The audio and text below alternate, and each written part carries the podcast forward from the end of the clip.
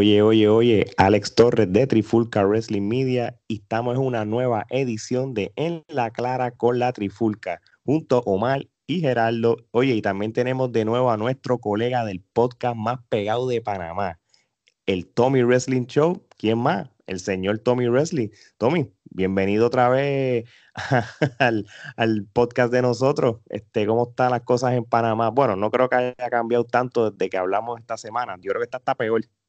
Sí, sí, sí, en verdad está como, como peor. Gracias por la invitación. Ya me considero del quinteto titular en, la, en la trifulca. Y bueno, de la familia trifulcosa. Sí, a, hablar de lucha libre, todos en contra del booking sin sentido. no, oye, pero acuérdate que somos colegas porque tú eres parte de Trifulca Wrestling Media y, y, ya tú verás que un día invitamos a Joey de, del Collector Sport este, también a los hermanos Blon y hacemos un, episodio con todo el mundo que sea envuelto del media, qué sé yo, lo podemos llamar la batalla campal, qué sé yo, un revuelo así. Quería cool, quería cool. Que seríamos todos nosotros y un tema, tú sabes, bien general, que sean todo el que sea parte del wrestling media, así que pendiente. Gerardo, ¿todo bien? Todo tranquilo, todo tranquilo. Qué bueno, qué bueno. Omar, este, yo sé que este tema te apasiona. Este, So, ¿estás ready para hablar del, de este tema tan importante? ¿O di, de qué es el tema? Pues mira, hoy vamos a hablar. Eh, recientemente todo el mundo está hablando en las redes, ¿verdad? De la famosa pelea que dio AJ Styles en SmackDown con Daniel Bryan. Nosotros mismos, cuando hicimos el review del evento de Backlash, estábamos diciendo que esta pelea debió haber estado en la cartelera, porque de verdad que fue una pelea súper, súper, súper buena. Incluso hicimos hincapié que si la pelea hubiera estado en la cartelera, quizás el evento de Backlash nosotros no le hubiéramos dado el rating que le dimos de Kenepa y hubiera sido mucho mejor. Y esta pelea, pues probablemente esperemos que sea así, ¿verdad? Que sea la pelea que está haciendo que el título intercontinental que había perdido cierto prestigio vuelva otra vez a, a, subir, a catapultarse al prestigio que se merece, porque quizás en un momento dado este era el título más importante de la empresa independientemente del título top estuviera, los mejores luchadores que pasaron por WWE tu, o WWF en algún momento tuvieron ese campeonato. Bueno, si tú, para los 70, 80, 90, muchos de los campeones mundiales de la WWF para aquel tiempo fueron campeones intercontinentales. Si, si tú ibas a ser campeón intercontinental, tú lo ganabas, tenías tu reinado, ya lo próximo era el campeonato mundial. Era bien, muchos de ellos uno que otro pues se quedaron en stock ahí, pero muchos de ellos, eso era el próximo paso, los últimos Warriors de la vida, este, los Bret Hart de la vida, muchos de ellos, el próximo escalón, John Michael, por supuesto, el próximo escalón era eso. obviamente el Intercontinental y, Gerardo, esto es algo que, que también este, tú puedes este, opinar el campeonato intercontinental también era un buen título para los mid-carters, ¿verdad? También, donde los luchadores más atléticos, en vez de ser los más gigantes, pues tú los ponías eh, y, tú tenías ese título. No, definitivo, siempre se conoció el título intercontinental como se le conoce en el argot luchístico como el worker, ¿no? era el título para los workers, los que eran... El trabajador de la vida. Eh, sí, luchadores técnicos. Y ciertamente, pues siempre se vio así, ¿no? Porque pues tenemos un Mr. Perfect de la vida, tenemos un Bret Hart, eh, el mismo Owen Hart en algún momento, este, muchos luchadores que se destacaban por su eh, técnica luchística que le dieron ese prestigio al campeonato, ¿no? No, seguro que sí. Oye, pero antes de irnos deep a lo que es el tema de que sería en otras palabras, si con AJ Styles siendo el campeón intercontinental, el, volvemos a tener que, eh, asumiendo que este campeonato va a volver a tener prestigio de tiempo, Omar, dame un poquito de historia del campeonato intercontinental. Pues mira, el campeonato fue establecido por lo que era WWF o World Wrestling Federation el 1 de septiembre de 1979. Después que el campeón eh, lo inaugura Pat Patterson eh, cuando unificó los campeonatos de peso pesado norteamericano y sudamericano de WWF. Exacto. De, este campeonato han habido 86 campeones que han llevado, ¿verdad? Hasta el día de hoy. Hasta el día de esa correa. Eh, y, en esos 86 este, hay muchos y muchos luchadores, pero Chris Jericho lo ha ganado nueve veces. Es más veces que para mí, para mí es, es uno de, si no el mejor, de los mejores campeones intercontinentales. Duda alguna. No, este, tienes a Pedro Morales, que tuvo el campeonato por 619 días. Pero el Honky Pero una, una pregunta, eh, yo, yo quiero preguntar algo ahí, ¿verdad? Porque desconozco. Aquí Gerardo es como que el, el que sabe un poco más de, de ese bagaje. Pedro Morales para ese momento, ellos peleaban solamente en el Madison Square Garden este, para esa época, ¿verdad? Y, y eh, el título, al él tener los 619 días, ¿eso con qué constancia se defendía? ¿Semanal o mensual? Bueno, eh, cuando las carteleras eran en el Madison Square Garden, había cartelera todos los fines de semana. Este, realmente en ese momento. se defendía, realmente se, de- defendía. no, ellos lo, se defendían. So, realmente los, los reinados de Bruno, los reinados de Pedro Morales, todos esos reinados de esa época, ellos sí defendían el campeonato. No era que eh, luchaban una vez al mes y, y ya no. Ellos estaban luchando todos los fines de semana constantemente.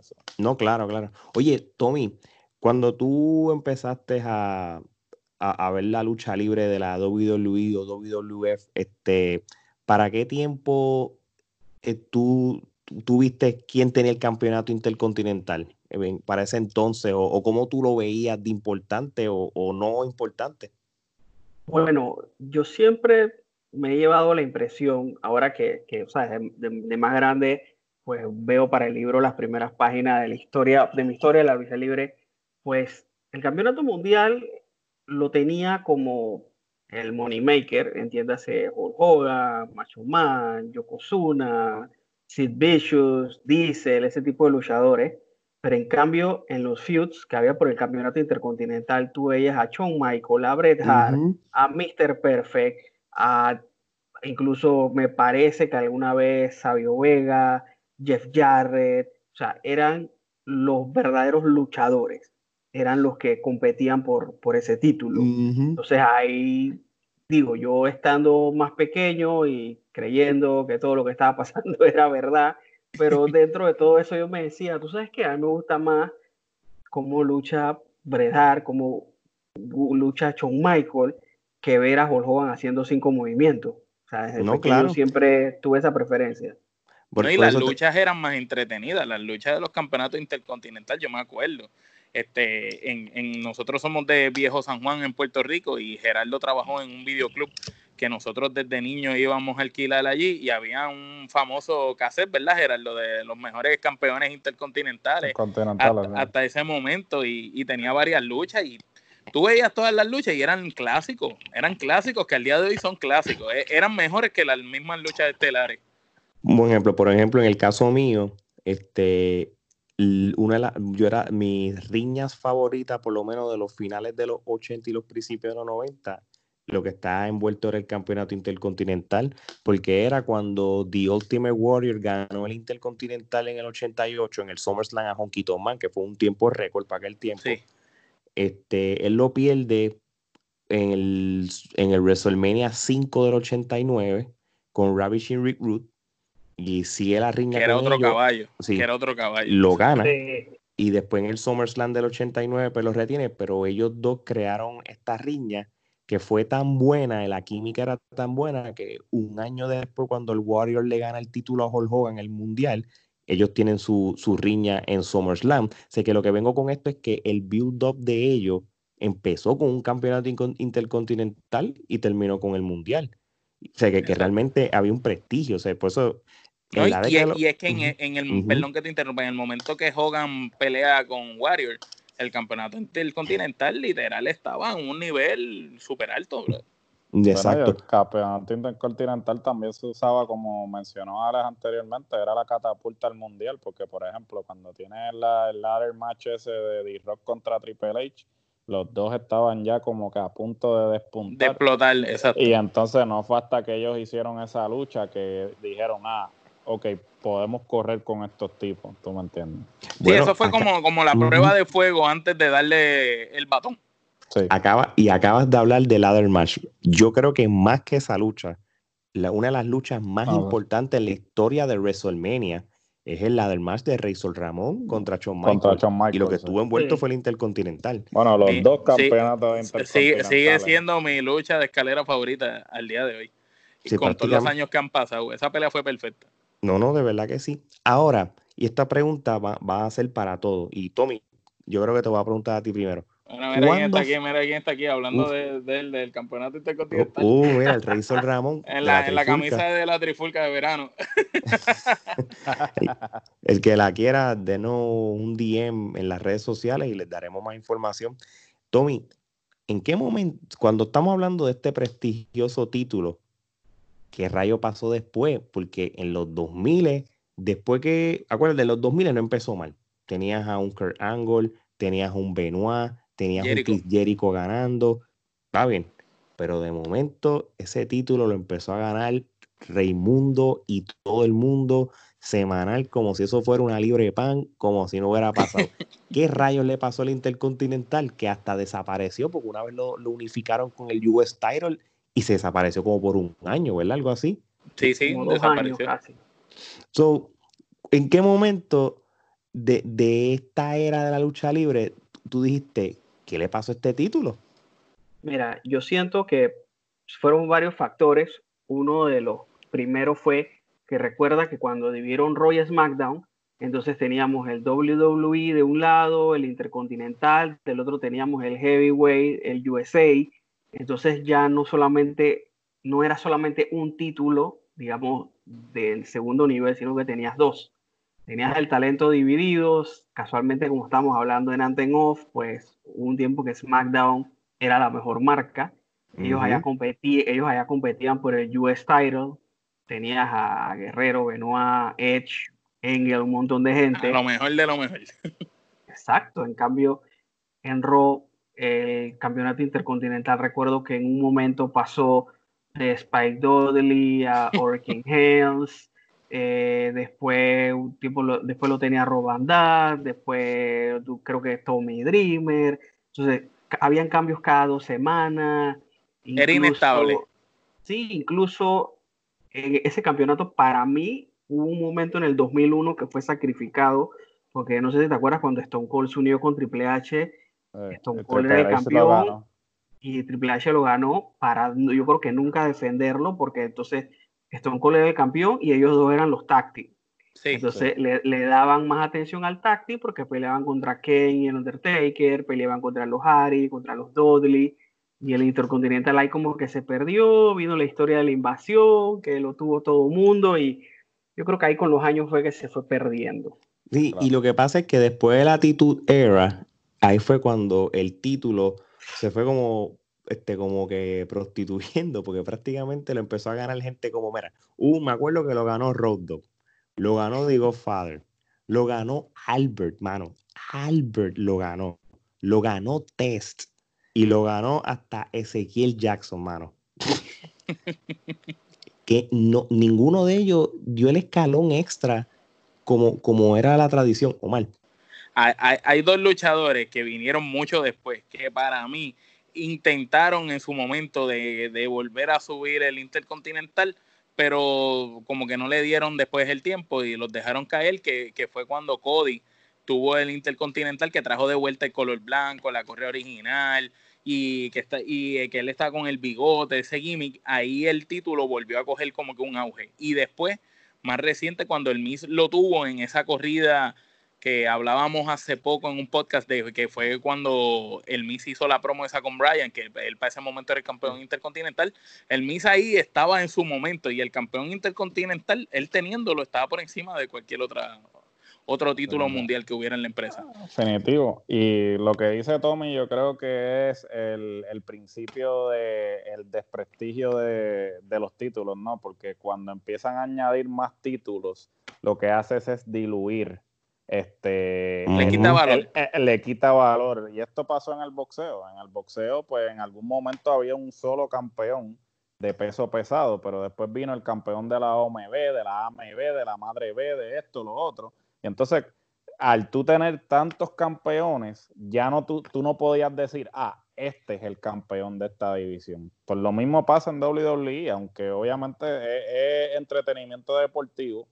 Cuando tú veías al campeón mundial de WWE, pues tú decías, ah, este tipo es el mejor, porque este tipo es el que está representaba, exacto. Representaba, pero entonces cuando tienes un heavyweight champion y un WWE champion, entonces ¿cuál es, quién es el mejor? En este caso, pues tienes dos campeonatos este, del, del midcard, que vendría siendo el Intercontinental y el US Title. Como mencionó Tommy, sabe, en un momento dado SmackDown era en términos de, de luchadores, tenía el mejor este roster.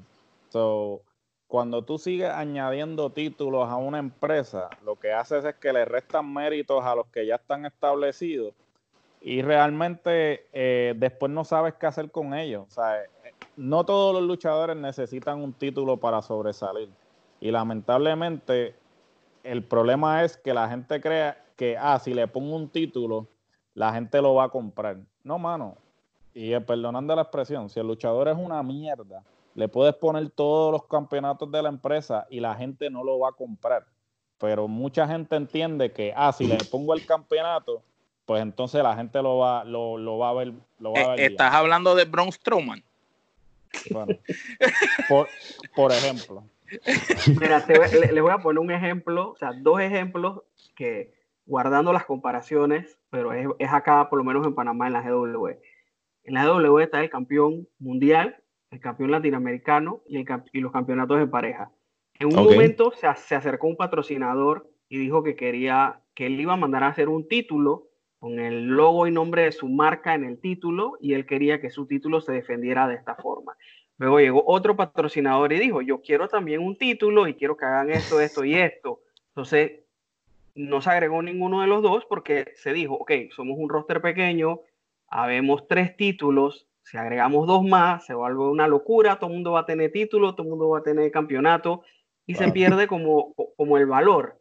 Entonces después alguien dijo, no, eh, yo trabajo el metal y yo quiero hacer un título para ustedes para que sea del título crucero. También se le tuvo que decir que hey, somos un grupo pequeño, no puede ser que el, que el 50% del roster tenga un campeonato. Eh, no, tiene, no tiene sentido, se pierde valor y, y es así. Y, y, ahora, y ahora el, segundo ejemplo, lo que acaba de decir, Tauron Stroman, le puedes poner todos los campeonatos y el man va a seguir siendo un bulto que no genera reacciones. Ahora te voy a poner un ejemplo. Ahora, antes de que todo esto se detuviera por la pandemia, eh, acá en GW, literalmente, por el Freeway Rule, yo tengo todos los títulos. Y, si yo, y cuando yo salí al ring con todos los títulos, a mí me querían matar, me querían crucificar, me querían aventar por la ventana. O sea, está, generando una reacción.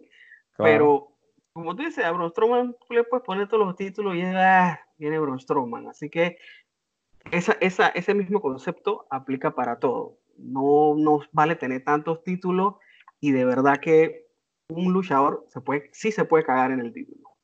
Y, y, nosotros, este, en, el último año, nosotros hemos sido este, personas que, que criticamos fuertemente la cantidad de títulos en una empresa como la, la WWE, este, tú tienes tanto un campeonato mundial en pareja de Raw como de SmackDown.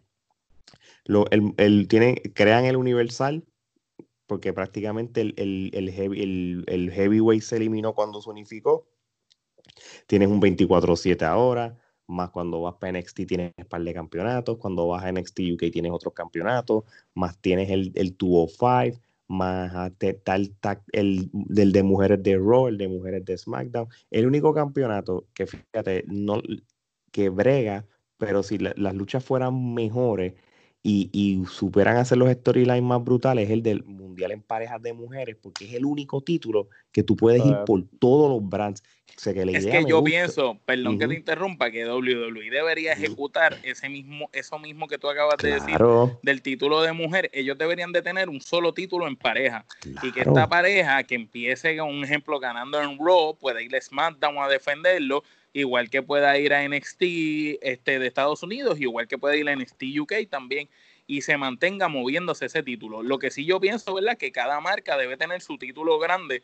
Eh, eh, ejemplo, UK tener el título de UK, este, NXT el de ellos, Raw 1, SmackDown 1. Pero fuera de eso, los demás títulos, el Intercontinental y el USA por las tradiciones que tienen, pero los demás títulos no. Pero aún así, aún así, cuando salió el Spirit original, obviamente Chris Jericho es el primero que lo gana y después lo, unifican en un solo título cuando Lesnar lo, lo tiene.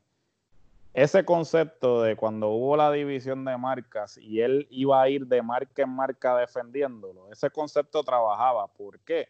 Porque mantenían los feudos frescos. O sea, él se podía ir a SmackDown, luchar con alguien, entonces irse para Raw, luchar con otro, y cada cada pay-per-view podía tener un feudo diferente. y no cansaba la misma lucha. No cansaba la misma lucha, que vamos a ser sinceros. Y esto obviamente nosotros nos gusta como que romantizar el Attitude Era. Pero el Attitude Era, y ustedes saben, todos la vivimos, ¿sabe? Hubo un momento en que habían cuatro o cinco pay-per-view que el main event era de Rock y Stone Cold. Y, eso, y entonces romantizamos ahora porque pues el actitud era, pues lo vemos ahora como que una, los que crecimos en ella, pues la vemos como, ah, wow. Pero en el actitud era también se, se, cometieron muchos errores en cuanto, al, a, en cuanto a booking se refiere. So, el heavyweight sale porque Triple H no quería quedarse sin, sin su pedazo de, del bizcocho. Del bizcocho, exacto. Ah. pero, la, única diferencia, ah, la, la, única diferencia es que en el Attitude Era eh, los luchadores eh, tenían más valor, le daban más valor, lo sabían utilizar mejor. Entonces, quizás tú podías tener un Stone Cold con D-Rock tres veces en, eh, continuamente, pero las peleas no te aburrían porque de verdad le daban valor a los luchadores, utilizaban otros talentos también. Lo que pasa es que hoy en día tienes los grandes luchadores son excelentes, pero la empresa no sabe buquearlo, como decimos nosotros, booking sin sentido. Realmente no le dan las historias que necesitan esos luchadores para llegar allá, porque como ustedes dijeron al principio, hay algunos luchadores que sencillamente no necesitan de un campeonato para establecerse y ser reconocidos. AJ Style es un ejemplo de eso, por decir un nombre, quizás Kevin Owens, pero si venimos a hablar, hay otros que necesitan de un campeonato para poder llegar a un nivel más alto. No, ni eso es cierto. Por, eso es que yo, con, el hecho de que ella está el campeón intercontinental, de verdad que, todo el mundo está en la expectativa como que, ok, ahora estas luchas van a tener este, más sentido, el título va a tener más prestigio, porque ustedes no, no te vayan lejos. Cuando Nakamura ganó el Intercontinental el año pasado, que lo tuvo en julio, ese hombre lo tuvo como por doscientos y pico de días pero no lo defendía todo el tiempo. pero en papel. ¿Cuánto, cuánto lo tuvieron las Iconics? Como tres meses y lo defendieron dos veces en tres meses. Es el problema. Pero lo que yo vengo con esto es que cuando él lo ganó en papel, se, ve, se veía prometedor porque un luchador internacional con un campeonato intercontinental en la talla de, Nakamura, dice, bueno, olvídate, aquí esto va, se va a elevar todo, pero no fue lo que pensábamos. exacto. Pero mira ahora, y vamos entonces a, lo que es lo que estaba hablando. Yo pienso que este título va a tener prestigio si empiezan a buquear a AJ Styles con luchadores de la talla de John Morrison, Nakamura, Daniel Bryan de nuevo, porque me imagino que va a haber una revancha. Si tú mantienes esos tres luchadores. Kevin Owens. Exacto. Mira, mira, aunque tú no lo creas, mano, y, y esto es el problema que también me molesta. Traen de nuevo a Shelton Benjamin el Don Benjamin que yo me acuerdo del 2003-2004 dio una de las mejores luchas del año contra Triple H y contra Shawn Michaels. Lo traen de nuevo para nada. y en las luchas de escalera se votaba siempre. Él para, mí es el rey, para mí él es el rey de, los Morning de Van y de los, de Si ese hombre lo buquean en serio y tú le puedes poner lucha para, para machar gente como AJ Styles, pero es lucha buena, no lo tengas ahí como un Jover que lo haga trabajar, porque todavía el, el, hombre tiene el físico del atleticismo, porque yo lo he visto. No, no, y, y, él es un gran luchador, lo que pasa es que nunca lo han sabido trabajar. Mm, si tú, tú tienes ese reinado con AJ Style y tú lo empiezas a, a, buquear con storyline y tú separas a John Morrison con The Miz y tú le pones a Miz a hacer buenas luchas, y, mano, el título va a estar bueno y tienes ahí, lo puedes tener un año y, y posiblemente le vas, le vas a robar el show a todos los campeonatos más grandes. Eso, eso pienso yo. No sé qué piensas tú, Gerardo. No, este, yo pienso que sí, la, posibilidad de que este, agarre prestigio ahora con, eh, con AJ Styles, o sea, eh, más que nada es que se mantenga defendiéndose y no defendiéndose en el pre-show o, defendiéndose en, en Raw en, en SmackDown. Eh, eh, en SmackDown en este caso, disculpa. Este tiene que, lo tienen que poner en un nivel de que, por ejemplo, la estelar, el intercontinental sea la semiestelar. Porque una cosa dijo Punk, y, y yo siempre eh, he seguido eso, ¿sabes? La posición que tú tienes en la cartelera determina el valor de la lucha o el campeonato que se está defendiendo. Mucho, muchas personas difieren de eso y dicen, ah, no, ¿sabes? Tú puedes ser la primera lucha este, en la cartelera y, y sobresalir como quiera. Perfecto, no hay problema. Y, las han, y, han habido luchas que abren cartelera que se roban al show. Pero la gente no está en papel. Cuando la gente ve en papel, no está diciendo, ah, voy a ver la primera lucha. La gente dice, no, yo voy a ver la estelar y la semiestelar. So, para propósitos de la psicología, tú tienes que poner ese campeonato en, en un orden en la cartelera que la gente diga, ah, coño, después del campeonato mundial, este es el próximo que viene en, antes era así. en lista. O sea, así Antes era así, antes era así. Antes siempre el campeonato mundial era la estelar y el otro era el que iba detrás, si no era el de pareja. Sí, no, y así es que tiene que ser. Entonces, el talento lo tienen, o sea, el talento lo tienen para este tirarle tal, eh, talento fresco a AJ Styles todos los meses. Bobby Roode, que lo tienen allá atrás comiendo sí, Tú te imaginas una luchita de Bobby Roode y, y AJ Styles acá nuevamente, tremenda. Mm, todos los meses, todos los meses o que, o que prueben, o que prueben combinaciones, que metan Kevin Owen, Bobby Roode, AJ Styles, algo que tú no has visto. Mano, esa es verdad. Mira, y Cesaro con AJ Styles y que se roben el show, ¿me entiendes? Un ejemplo, Tommy, el Intercontinental cómo, ¿Cómo tú me compras esta idea o no de que el Intercontinental sea un título que, que vayas a, todos los brands? ¿Tú te imaginas que de momento venga este J-Star y baje a, NXT y diga, tengo el Intercontinental y tienes un Champa, un Galgano? Yo creo que le darías prestigio a Dan Cole a ese título. ¿Qué Roderick Strong. Mira, a mí me gustaría esa idea, está muy buena. Lo, lo único malo es que sucede eh, vamos a suponer, sucede, va, ella está, él va a NXT, después va a Raw, regresa a, NXT de nuevo, y entonces a la quinta semana en SmackDown lo pierde contra alguien que ni siquiera habíamos mencionado y lo pierde de la manera más fea posible. Ya, el poco valor que le diste en ese tiempo, ya lo pierde. y es, que de, de, cierta forma ya estamos como, como predeterminados de que WWE se la va a cagar en el booking. Entonces eso no nos deja a veces ver las ideas, pero es que es la costumbre. O sea, yo siento que Yestal debería tener ese título en un ron, así como tuvo el, el WWE, que se lo llevó casi un año. Hacelo un año y que lo defienda todas las semanas si es posible. Pero no vengas a, que haga un buen par de defensa y después lo pierda con un Joverson, que ni, que ni por ahí. No, claro. Omar, ¿te iba a decir algo? No, no, es eso mismo que estaba diciendo Tommy, que por lo menos un año que Yestai tenga la correa. Si Yestai logra tenerle esa correa un año, este, de verdad que esa correa coge, prestigio y si hacen eso que tú dices de ir a las diferentes marcas, sería excelente. Podrías tener la mejor quizás con combinación de lucha a vidas y por haber, porque vamos a ser realistas, hoy en día este, el talento que tiene WWE firmado entre todas las marcas de ellos, eh, probablemente es el mejor talento en la lucha libre en la historia, mano.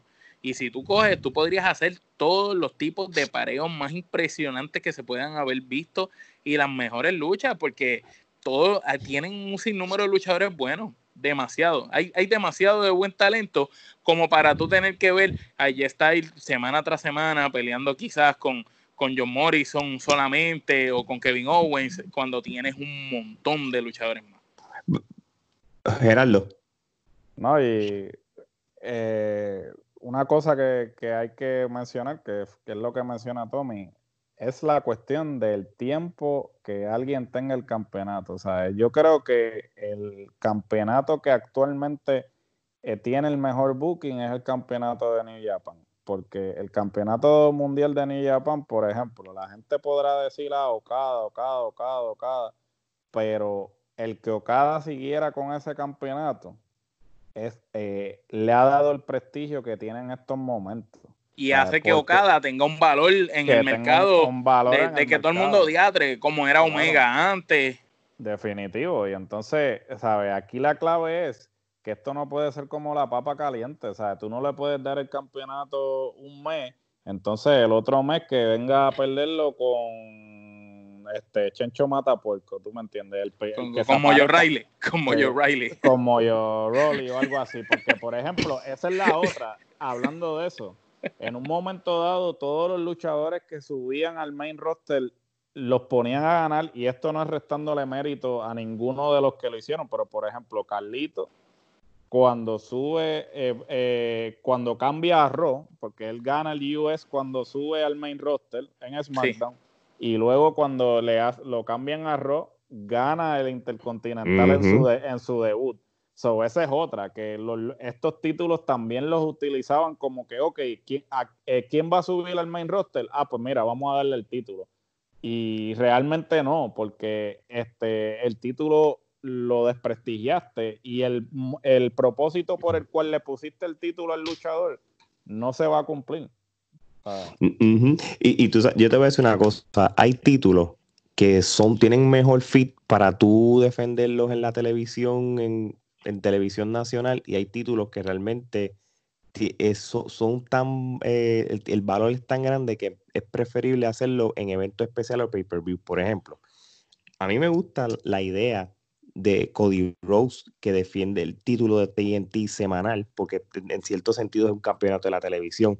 Cuando John Cena ganó el US Championship a Rusev, a mí me gustó el concepto de que, que él podía defender el título. El Open Challenge el Open Challenge toda la semana, porque y yo no estoy desprestigiando el título US, el de US, porque el título de US es tan viejo como el Intercontinental. Es más, les digo ahora, los tres títulos más viejos ahora mismo en la lucha libre que están corriendo bajo la WWF, WCW era el, el WWF Championship, el Intercontinental y el US Championship. Esos son los tres más viejos.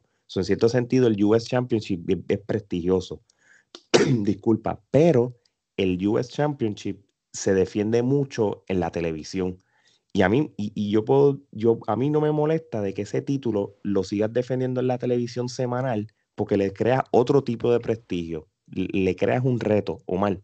Trayendo algo a eso que estás diciendo, lo que pasa es que similar el USA al título que tiene de TNT y Cody, son títulos que tú pones una estrella como es Cody en AEW o lo fue John Cena acá, para ayudar a catapultar a otro talento. Por ejemplo, cuando tú tenías a John Cena con el Open Challenge, de momento era, era cool, tuve el que apareciera un luchador como Sami Zayn, que tú sabías que era un caballo, pero que el ojo público desconocía de él, solamente los que éramos hardcore fans, y de momento ver que se robara el show con Cena en una pelea. Y, y ese tipo de cosas es lo, lo mismo que está haciendo Cody allá con esos muchachitos jóvenes que todavía no tienen el valor en el mercado porque no los conocen y están dándole esa exposición porque tú los pones con un luchador grande establecido y en televisión para que todo el mundo lo esté viendo todo el tiempo. Se los meten por ojo, boca y nariz. Y yo entiendo lo que tú dices y por la línea que tú vas, eh, el plan debe ser que el Intercontinental entonces sea el título para tú tenerlo en los pay-per-view. claro, porque, porque imagínate, y, y, y, me, y me switchó la cabeza con, con, lo que estaba mencionando Tommy, como que baja un sitio, lo defiende. Mira, vamos, mejor reta a luchadores de las diferentes brands, probarlo en los pay-per-view, primero porque le da, es una excusa para que él tenga el título por más días y semanas. Por ejemplo, lo ganó ahora mismo en, tal evento en mayo, por decirlo, en junio. Tienes el storyline hasta junio o el otro mes para que luche, pero obviamente le estás dando tres días ya con el título, no lo defiendas en, el programa y lo va a semanal. Si tú tienes que ir a diferentes brands a retar a alguien o ellos te retan a ti, si tú quieres pelear conmigo, SummerSlam, Backlash, No Mercy, Hell in the Cell y nada, igual que el campeonato universal y, el WWE Championship. El US Championship, vamos a llamarlo, que es el campeonato de la televisión este, indirectamente de la WWE, vamos a defender en la semana, pero dáselo a un luchador, como dice Omar, como igual que hizo John Cena, un luchador veterano, un luchador popular, y que sea un título para que luchadores jóvenes vengan con la intención de, subirlos y, darle, tú sabes, posición. Ahora, yo eliminaría los campeonatos mundiales en pareja de cada brand. Yo lo haría un solo campeonato mundial en pareja para y un solo y posiblemente hasta un solo campeonato mundial de mujeres. ¿Tú sabes por qué? Porque antes yo compré la idea de los dos campeonatos de mujeres, pero no las usan ya.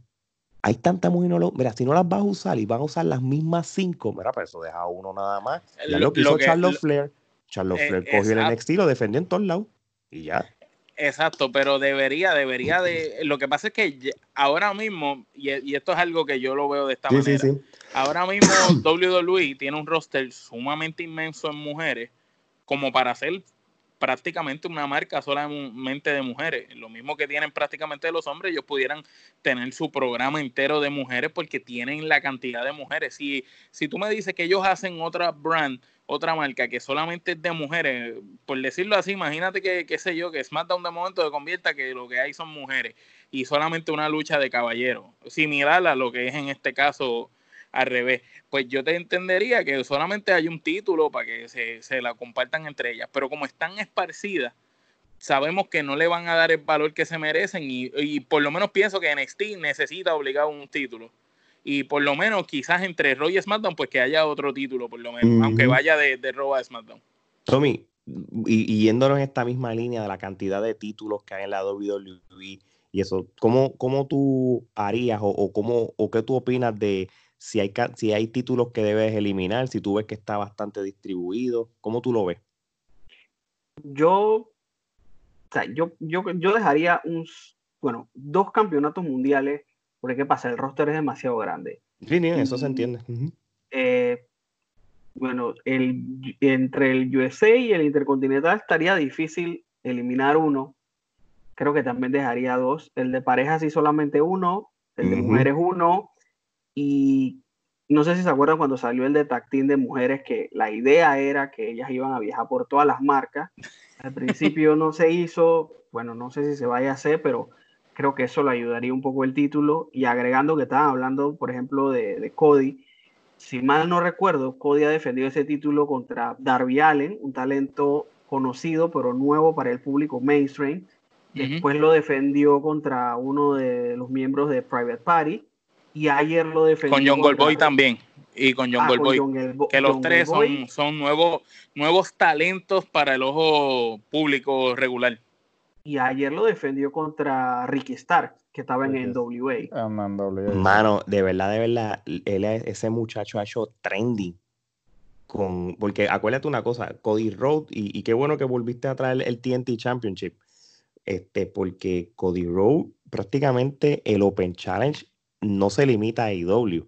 El, Open Challenge es para cualquier luchador que venga de otra empresa y eso es bien atractivo porque se, se está rumorando que hasta el mismo Mascardona o Zack Ryder pueda hacer una aparición solamente para una lucha contra él sin tener que firmar un contrato con AEW y sería bien interesante. Y, y entre otros luchadores también por supuesto. Y nunca sabe de momento ve digo esto va a ser difícil porque Easy Tree está picando ya para Impact, Pacho, de momento te parece un Easy Tree con ese gimmick nuevo. Eso sería, sería música para mis oídos. Un japonés, un japonés de allá de, de, New Japan que aparezca. Sí, acuérdate que All Elite, o sea, el All In, el primero, fue un evento prácticamente de Japón con Estados Unidos. Y siempre ha habido eso de que en algún momento New Japan va a llegar acá o ellos van a ir a New Japan. Lo y que pasa es que Ajá, dale, dale. No, no, sigue, sigue, termina. Entonces, si, si eso sucede, sé que puede haber algún tipo de barrera o inconveniente, pero si eso sucede, hermano, eso es un espadazo al corazón para WWE. ¿Qué qué? Que, que, vuelvan otra vez a abrir las puertas, Gerardo. Lo que pasa es que cuando se hizo el, el All-In original, era un evento en conjunto de Ring of Honor y New Japan, porque Ring of Honor y New Japan tienen el acuerdo de intercambio de talento. Cuando Cody y los Bucks pues se van a hacer All Elite, pues entonces Ring of Honor como que se sintió un poco dolido con el hecho de que, ok, te ayudamos a hacer este evento. A establecerte para que hagas tu propia marca. Y ahora nos metes el puñal. Y entonces ni Japan este, había, eh, se le ha preguntado unas cuantas veces si están contemplando este, hacer eso. Sin embargo, este, ni Japan sigue en que ellos tienen su relación con Ring of Honor e inclusive la otra cosa que sucedió fue que los Bucks querían despedirse en el New Year's Dash. Y no los dejaron. Y New Japan les dijo, no, no, aquí tú este, cierras con nosotros y te vas, aquí no te vamos a dar despedida, porque como ellos ya habían anunciado el All Elite antes del New Year's Dash, pues New Japan les dijo, mira, pues termina con nosotros y síguelo. Y ahí ellos se sintieron dolidos también porque fue como que, mira, te dimos todo este tiempo y, y así nos paga no me dejan ni siquiera despedirme. En la lucha nunca digan nunca, ¿no? Este, eso, quién sabe si en algún momento este Kenny se sienta con New Japan y dice, mira, vamos a hacer negocio. Y más que salga Kota Ibuchi, que salga Kota Ibuchi a retar a, a Cody. Oye, y a, lo que, y a, lo que nos están este, viendo, escuchando, creo que que la gran mayoría sabe, pero los que no saben de qué estamos hablando, este, el evento All In fue un evento que sucedió para el año 2018. Fue prácticamente un evento en cual que se cataloga que es el, el evento con más público independiente. para independiente en la historia de la lucha libre. Esto fue en Chicago, donde fue el All Out un año después. Este, y ya les explicaron que había este, luchadores de Ring of Honor, New Japan, más, otras independientes, pero búsquenlo en YouTube las luchas. Hay luchadores de tallas como, se van a ver gente que ahora mismo está en AEW, pero vas a ver gente de la línea de Kenny Omega, Penta, Tessa Blanchard, este, Matt Cross, lo mejor de lo mejor que no estaba en WWE, prácticamente. Bueno, no se te olvide, Cheeseburger también estaba. Cheeseburger estaba. este, hasta Rey Misterio luchó ahí. Rey Misterio fue parte del grupo de Bandido y Rey Phoenix, tú sabes. Este, ah, este que hay lucha. Fue, Ajá, que luchó contra... que me agradó, es, que me agradó ese evento y, y, es algo gracioso que, si, no sé si ustedes saben, este evento de All In surgió porque el payaso de Jim Cornette dijo que, que las indies son basura y que no eran capaces de reunir más de 10.000 personas. De personas. Y ahí... Eso fue un tapaboca, un tapaboca... Ah, ¿Tú sabes cuánta gente fue a ese evento? 11.263. O pasó los 10.000. Pasó los 10.000. Pasó los 10.000 y, y, con una, y con un roster pero envidiable, de verdad. Y sin, y sin, y sin televisión ni programa, porque yo me acuerdo que los feudos para ahí se bildearon en, en las mismas redes sociales y entre ellos mismos, tú sabes. Eh, de verdad que si ellos hubieran tenido el canal que tienen ahora de TNT, eso no hubieran sido 10 mil personas. No, no, mil, perdón, hubieran sido mucho más. Así que ya tú sabes. Bueno, gente, vamos entonces para los comentarios finales y con esto cerramos. Y Omar, empiezo contigo. Comentario final. Pues AJ campeón intercontinental, ¿va a haber prestigio o la WWE la va a cagar ya mismo? Bueno, eh, como dijo Tommy ahorita, eh, es difícil porque WWE nos tiene acostumbrado que nos elevan, nos elevan, nos elevan, ¡boom! y nos dejan caer desde arriba. Cada vez que pasa algo bueno que tú ves, ah, mira, de verdad le van, van a hacer esto bien, están ejecutándolo bien, ¡boom! cortan las alas y se acabó el, el de esto. Mi opinión es que si ellos quieren capitalizar en el bache que están ahora mismo, tienen que seguir con ese ángulo de subir a, a Style con ese título para que ayude a todos los demás y ese título coja prestigio, valor y haga que la gente quiera volver a ver WWE, porque la gente ya no quiere ver WWE y están buscando otras alternativas. Muy bien, muy bien. Tommy, ¿qué la WWE no puede hacer para cagarla con este reinado?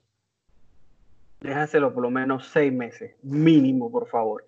Y que sea un campeón de verdad, que lo ponga, si tiene que defenderlo todos los viernes, que lo haga. Pero dale trabajo y que se vea que el campeonato está en juego siempre. Ok, ok. Geraldo. Voy a citar a ese gran comentarista que dio nuestra isla, Ernesto Díaz González, el Nestito. Eh, la WWE nos lleva de lo, sublime a lo absurdo. Eh, ya yo no tengo ningún tipo de expectativas en cuanto al producto de WWE. Me gustaría que ciertamente le devolvieran el prestigio al campeonato.